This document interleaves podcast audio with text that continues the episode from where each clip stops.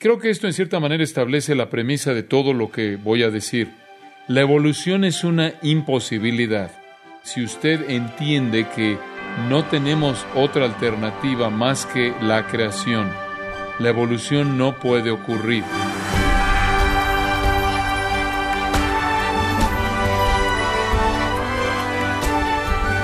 Sea usted bienvenido a esta edición de Gracia a vosotros con el pastor John MacArthur. La evolución no simplemente trata de dar una explicación a la creación, sino que a través de hacer sofisticado lo que trata, busca eliminar a Dios de toda esa fórmula de creación. Es lo que sucede en la explicación que nos da el apóstol Pablo en el libro de Romanos. Uno, al creer en la evolución, es el cambiar la gloria de Dios incorruptible en semejanza de imagen de hombre corruptible. Quiero invitarle a que nos acompañe cuando John MacArthur continúa con la serie titulada La batalla por el comienzo, con el mensaje Dios creador y redentor, en gracia a vosotros. Continuamos con nuestra serie acerca del el tema de los orígenes, creación o evolución. Quiero comenzar diciendo esto. Y creo que esto en cierta manera establece la premisa de todo lo que voy a decir. La evolución es una imposibilidad. Si usted entiende que no tenemos otra alternativa más que la creación, la evolución no puede ocurrir. Y hemos comenzado a examinar por qué hemos estado explicando la imposibilidad de la evolución, particularmente desde el punto de vista de la teoría de la información y les he estado diciendo que todo ser vivo tiene un código ADN. Todo organismo vivo tiene un código genético programado con la información exacta para producir, preservar y reparar ese ser vivo. Y no tiene menos de la información necesaria y no más de esa información necesaria. Los genes en todo organismo limitan ese organismo a lo que es. No puede ser menos de lo que es y no puede ser más de lo que es. No hay información genética para transformarlo en algo diferente de lo que es. La Biblia habla de todo tipo de cosas vivas que puede reproducir según su género. Y eso esencialmente está diciendo lo mismo. Pueden haber variaciones dentro de una especie, pero nada más que eso. La ciencia ha tratado de decirnos que la evolución es un proceso llamado mutación, que los organismos vivos tienen la capacidad de mutar. Simplemente significa cambiar. Pero necesita entender usted esto. Las mutaciones no cambian la naturaleza o el tipo de ningún organismo vivo. No lo hacen algo diferente de lo que es. Lo que las mutaciones involucran, y esto es importante, es siempre una pérdida de información existente. Nunca hay una ganancia de información. Las mutaciones nunca pueden añadir nueva información genética. Las mutaciones, por lo tanto, no ascienden, no van de manera ascendente a un proceso evolutivo. Las mutaciones no son un mecanismo para un proceso evolutivo ascendente. El doctor Werner Gitt, un director y profesor del Instituto Alemán Federal de Física y Tecnología, respondió esta pregunta. ¿Puede nueva información originarse en un organismo vivo a través de mutaciones? Y esta es su respuesta, y cito, las mutaciones únicamente pueden causar cambios en información existente. No puede haber un incremento en información y en general el resultado de las mutaciones es algo dañino. Nuevas huellas para nuevas funciones o nuevos órganos no pueden surgir. Las mutaciones no pueden ser la fuente de nueva información. Fin de la cita. Los científicos honestos deben admitir que la vida entera tuvo que haber sido diseñada de manera individual por una mente inmensamente inteligente que programó todo. Ahora, cuando usted piensa acerca de la complejidad de esto, es absolutamente asombroso. Simplemente piense en el cerebro humano por un momento. El cerebro humano es más complejo que un 747, por ejemplo. Un 747 está hecho de 6 millones de componentes. ¿Puede imaginar un 747 evolucionando de una pila de un montón de pedazos de metal? Es absolutamente ridículo. Entre más la ciencia vea la vida, más compleja se convierte. El cuerpo, por ejemplo, está constituido por trillones de células. En solo una de esas células, una de trillones, la cantidad de información genética en una de esas células se ha estimado que llena por lo menos mil libros de 500 páginas. Eso es para que opere una célula de trillones en un cuerpo humano. Y la mayoría de los científicos piensa que esta es una subestimación de la complejidad. ¿De dónde surgió toda esta información? Hacer de la evolución la respuesta es ridículo. Hacer que el azar sea la energía también es ridículo, tan ridículo como para calificar que alguien haga un viaje a la institución mental. ¿Por qué entonces los científicos continúan promoviendo esta teoría ridícula de la evolución motivada por el azar? ¿Por qué hacen eso? Bueno, el meollo del asunto es que lo hacen para tratar de evitar a Dios. Hacen eso para sacar a Dios de sus vidas, para evitar su ley, para evitar sus estándares, para evitar su voluntad, para evitar su palabra y para evitar su juicio en sus vidas. La evolución no es nada más de lo que Henry Morris de manera tan apta llamó la larga guerra en contra de Dios. La evolución es la expresión contemporánea de la larga guerra contra Dios. El Antiguo Testamento dice que el necio ha dicho en su corazón, no hay Dios. Eso es necio. No es racional rechazar a un creador. No es racional capacitar o darle facultad de poder al azar. No es racional asumir que un tipo de organismo vivo puede convertirse en otro. No es sabio rechazar la ley de Dios y la palabra de Dios y el Evangelio de Dios. Si no es racional ni sabio, entonces ¿por qué los hombres lo hacen? Y la respuesta es que los hombres lo hacen por su amor al pecado, porque aman el pecado y aman las tinieblas porque sus obras son malas. Se aman a sí mismos, llaman su pecado y se rehúsan a adorar a Dios o someterse a su palabra o su ley no reconocen las escrituras. Y por cierto, las escrituras nos muestran que lo que está en el mundo de Dios está en la palabra de Dios.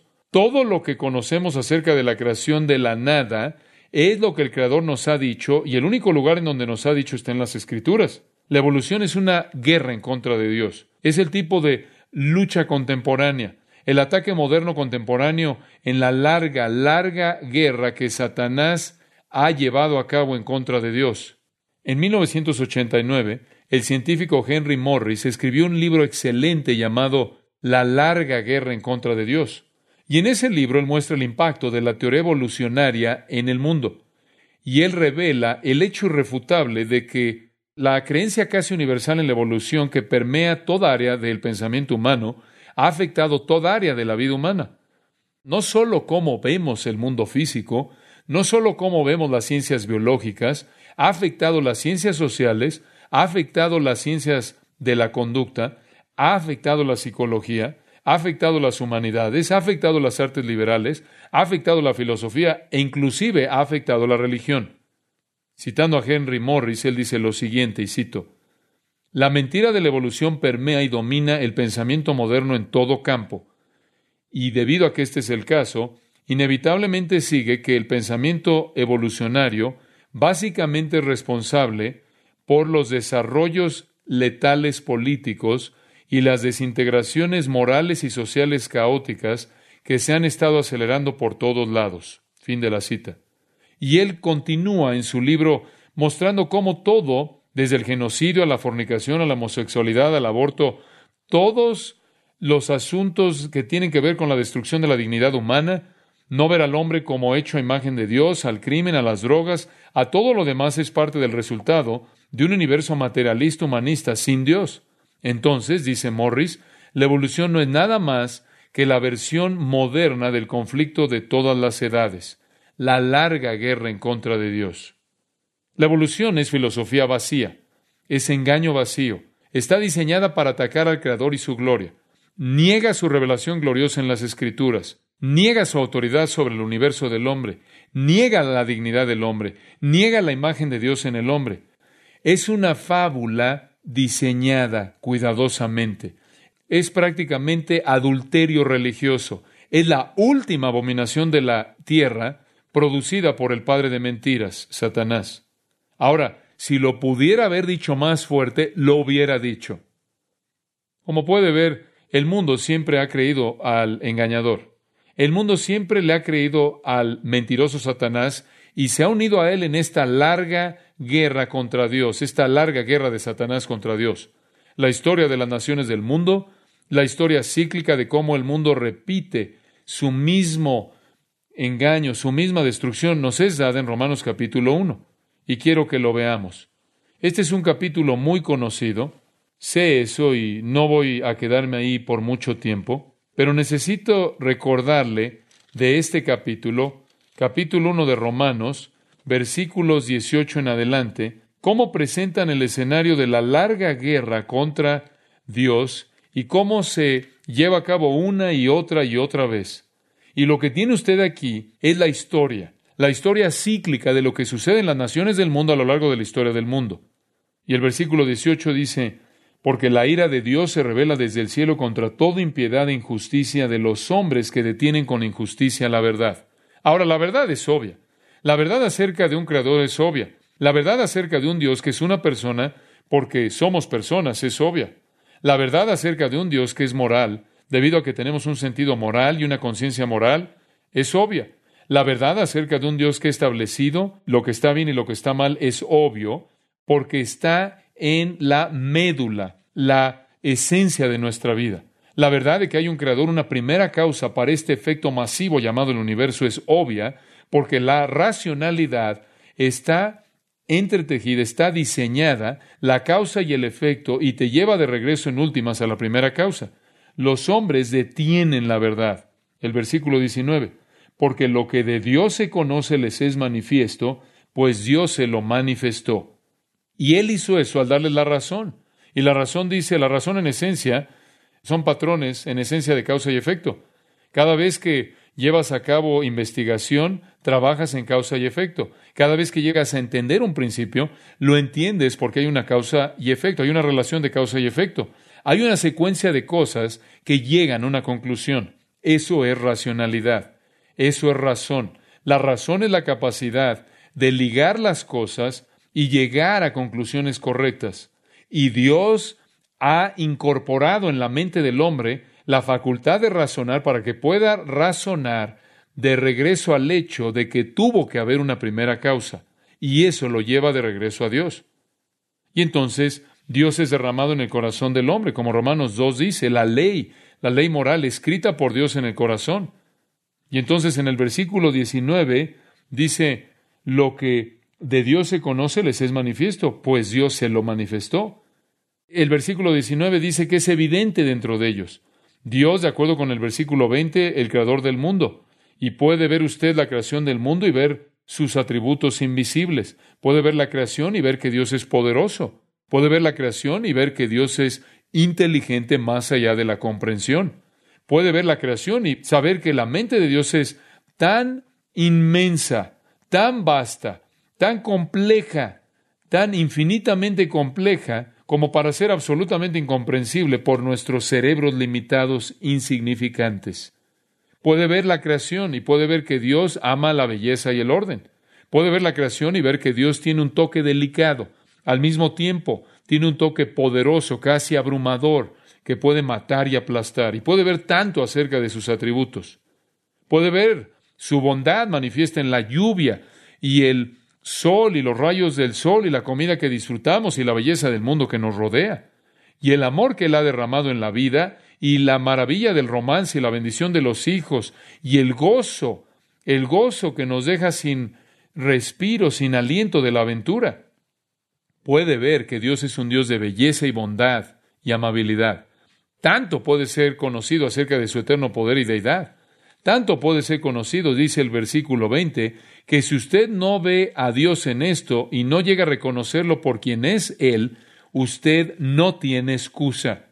La creación no tiene la intención de apuntarlo de regreso a una cosa de una célula en alguna sopa en el pasado. Tiene la intención de apuntarlo de regreso a Dios y tiene la intención de mostrarle todo acerca de la mente de Dios y nada acerca de un proceso evolutivo imaginario capacitado por el azar. Cualquier manera de pensar así, cualquier posición así, cualquier postura así, cualquier perspectiva así, cualquier perspectiva creacionista progresiva, cualquier perspectiva teísta evolucionaria, realmente le da un golpe a la intención de Dios en la creación de manifestar su gran poder. No es que Dios es un Dios unidimensional, como la evolución teísta nos dice que en cierta manera lo echó a andar y después la evolución se apoderó del proceso. Eso no le da la gloria a Dios. Eso le da la gloria a la supervivencia del más fuerte. la cual es una perspectiva inventada por Carlos Darwin y sus amigos para explicar las apariencias cuando realmente no conocían las cosas que saben hoy que contradicen todo eso. Dios no es glorificado, Dios no es honrado cuando le damos a la evolución el crédito por la creación, cuando le damos a la evolución el crédito por la complejidad del universo, la complejidad del microcosmos más pequeño de la creación, o cuando le damos a la evolución el crédito por el macrocosmos de la creación. Dios es honrado y Dios es glorificado cuando le damos el crédito por todo ello. El versículo 21 indica que la racionalidad y la moralidad están diseñadas, son parte de la esencia de la vida humana. La racionalidad y la moralidad nos llevan a Dios, es inevitable. Y entonces dice en el versículo 21, pues habiendo conocido a Dios, digo, no había ningún otro lugar más que acudir a Dios, pero de manera típica lo que hacen es que no le glorificaron como a Dios ni le dieron gracias, sino que se envanecieron en sus razonamientos. Ellos prácticamente intercambian a Dios por la especulación incoherente y su necio corazón fue entenebrecido. Se apaga la luz y profesando ser sabios y consiguen sus doctorados en filosofía y escriben libros y de hecho son necios. Se hicieron necios, necios con una perspectiva torcida, imposible, incoherente, irracional. Y la llaman sabiduría y Dios la llama necedad. Y por lo tanto el versículo 23 dice, cambiaron, literalmente robaron la gloria del Dios incorruptible. Se vuelven del Dios incorruptible, del Dios sobrenatural, del Dios que es más grande que su creación, que está fuera de su creación, y en el lugar de Dios sustituyen una imagen en forma de hombre corruptible, en semejanza de hombre corruptible, de aves, de cuadrúpedos y de reptiles. Adoran la creación en lugar del Creador, dice el versículo 25. Cambian la verdad de Dios y creen la mentira. La mentira de Satanás que perpetúa la larga guerra en contra de Dios y adoran y sirven a la criatura.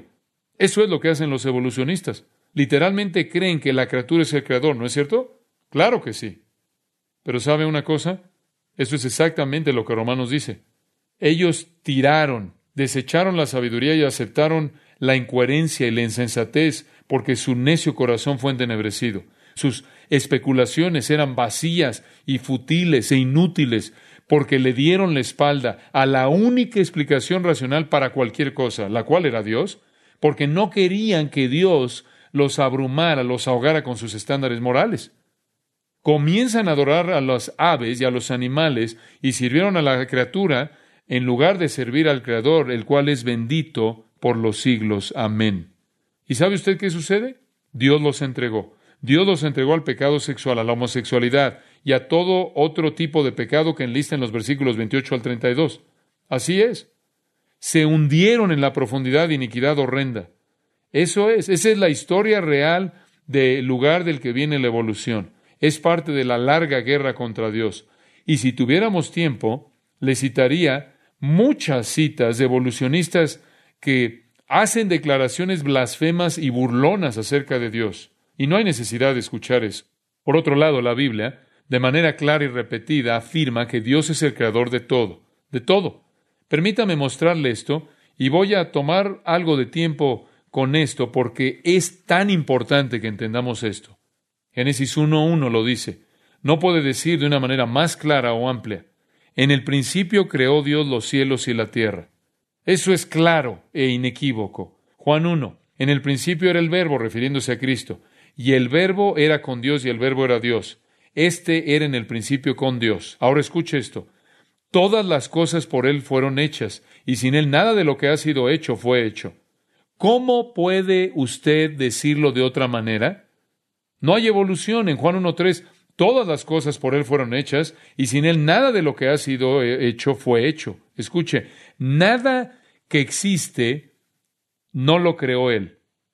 En Hebreos capítulo 11, un versículo conocido, por la fe. Esta es la única manera, no por el análisis empírico, por la fe entendemos. En otras palabras, usted tiene que creer la Biblia.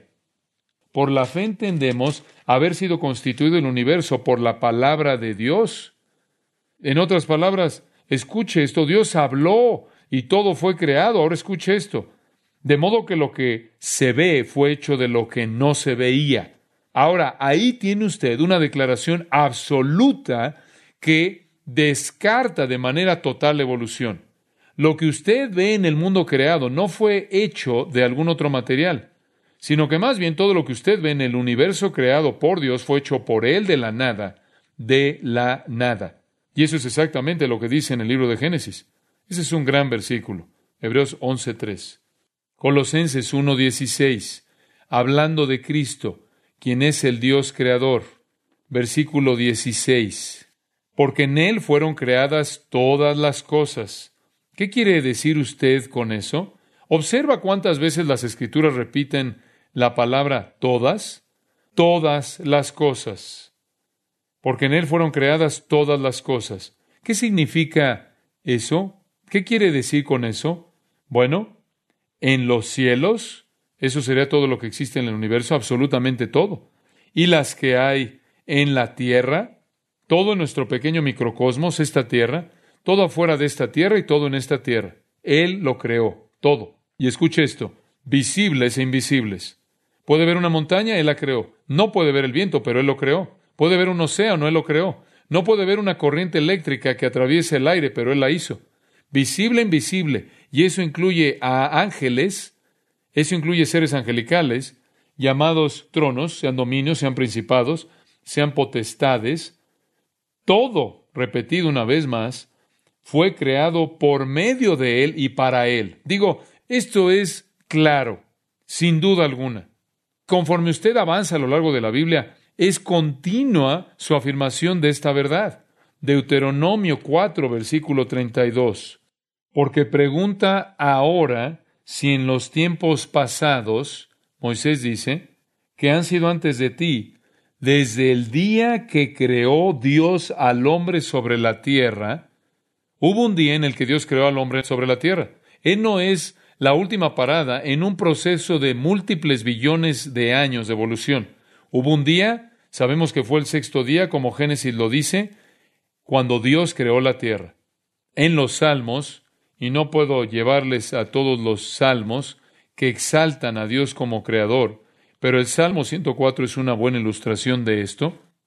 Salmo 104, bendice alma mía Jehová, Jehová Dios mío, mucho te has engrandecido, te has vestido de gloria y de magnificencia, el que cubre de luz como el que se cubre de luz como de vestidura, que extiende los cielos como una cortina.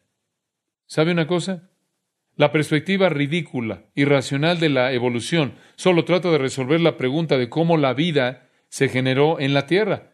¿Cómo esperan ellos? ¿Cómo es posible que esperen explicar cómo obtuvo usted un universo infinito? Dios lo extendió. Versículo 3, que establece sus aposentos entre las aguas, el que pone las nubes por su carroza, el que anda sobre las alas del viento, el que hace a los vientos sus mensajeros y a las flamas de fuego sus ministros. Versículo 5. Él fundó la tierra sobre sus cimientos, no será jamás removida. Con el abismo como con vestido la cubriste, sobre los montes estaban las aguas. Y note usted, continúa aquí, a tu reprensión huyeron, al sonido de tu trueno se apresuraron. Él hizo los océanos, Él hizo la tierra. El salmo sigue así. Versículo 10 dice, tú eres el que envía las fuentes por los arroyos. Él es el que hizo a los animales salvajes y a las aves. Él es el que hizo que creciera el pasto, versículo 14. Y así sigue hasta el versículo 24.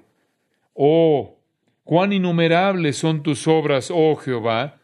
¿No se le da crédito aquí a, algún tipo de azar irracional? Versículo 24. Cuán innumerables son tus obras, oh Jehová. Escuche esto hiciste todas ellas con sabiduría. Ahí está de nuevo esa palabra, todas.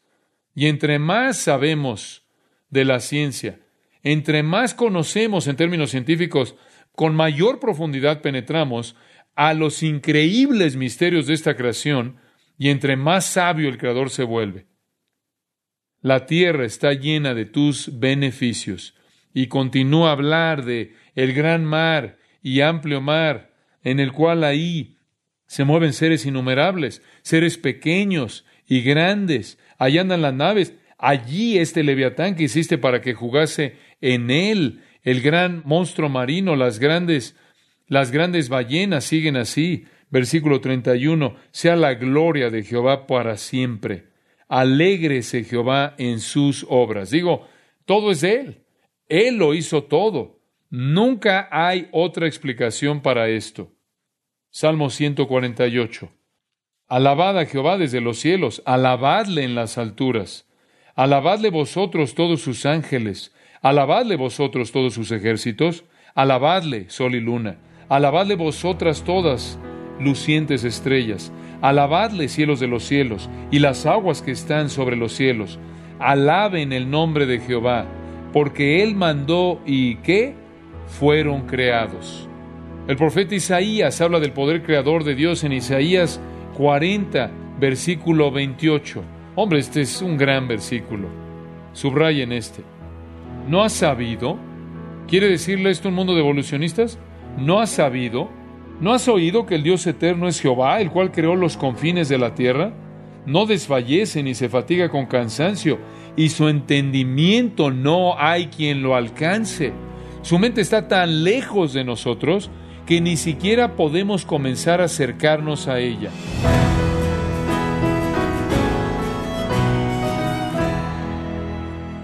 Hemos estado escuchando al pastor John MacArthur en la serie titulada La batalla por el comienzo, en gracia a vosotros. Estimado oyente, quiero recordarle que el pastor John MacArthur ha escrito el libro La batalla por el comienzo, que habla de la creación en donde detalla mucha de la información acerca de este tema. Puede obtenerlo en gracia.org o en su librería cristiana más cercana, el libro La batalla por el comienzo. También quiero recordarle que puede descargar en audio transcripción los sermones de esta serie La batalla por el comienzo, así como todos aquellos que he escuchado en días, semanas o meses anteriores, en gracia.org.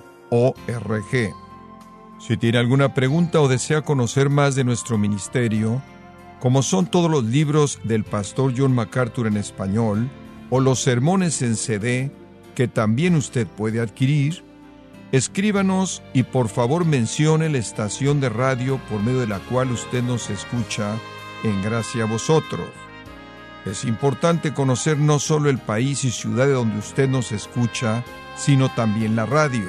Para quienes contactan nuestro ministerio por primera vez, pueden solicitar una copia del mensaje de promoción sin costo alguno, un mensaje por oyente únicamente. Si usted vive en los Estados Unidos o Puerto Rico, escríbanos a Gracia Vosotros, P.O. Box 4000, Panorama City, California 91412 o puede escribirnos a través del siguiente correo electrónico radio arroba Queremos agradecerle su tiempo y sintonía en nombre de John MacArthur y del personal de este organismo e invitarle para que nos acompañe en la próxima edición y así juntos continuar desatando la verdad de Dios un versículo a la vez en gracia a vosotros.